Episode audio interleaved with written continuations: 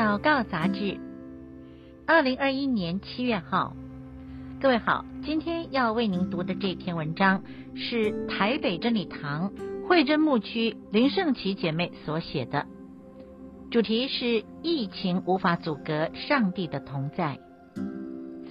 结婚后跟娘家的联络，多数是话家常、生活分享，很少一起祷告。这几个月教会推动 RPG，我的家庭 RPG 只有我先生带领我的这一个。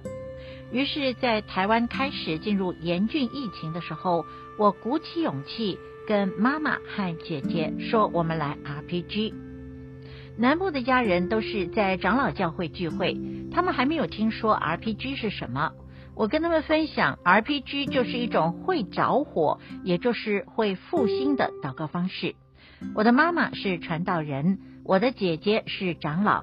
他们看我很认真的邀约，觉得很好笑、很有趣，于是就答应了。我们便开始第一次的 RPG，由我来带领。我们先一起感谢上帝，再提出代祷事项，为彼此祷告，然后为新朋友祷告。妈妈和姐姐就跟着我开始认真的祷告起来。我很讶异的是，他们都很真实的分享了代祷事项。是我们平常话家常的时候都没有谈到的事情，让我很感谢上帝开启了这样的祷告，而且我们也会为一些新朋友来提名祷告。一个星期后的同一时间，我的 LINE 竟然主动响起，因为他们很期待这样的祷告，说着火的祷告要开始喽。于是我们很欢喜地进入第二次的 RPG。我和妈妈跟姐姐们都很享受这样的祷告。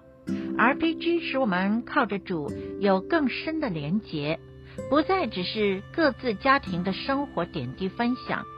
即使我们都已经是信仰超过五十年的基督徒，但透过复兴祷告小组的方式，使我们老基督徒的生命再一次得到更新，也可以分享给更多的人。祷告焦点。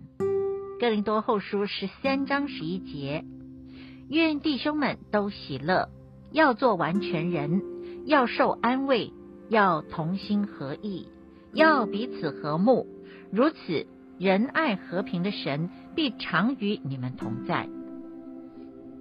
让我们一起祷告，主，我们深深的感谢你在台湾兴起了 RPG 的祷告，让我们可以与家人一起祷告。有更深的连结与关系。主要我们恳求你持续的在台湾的家庭里面兴起同心合意的祷告聚集，好让每一个家庭都可以带出更新、医治与转化。谢谢你，奉耶稣的名祷告，阿门。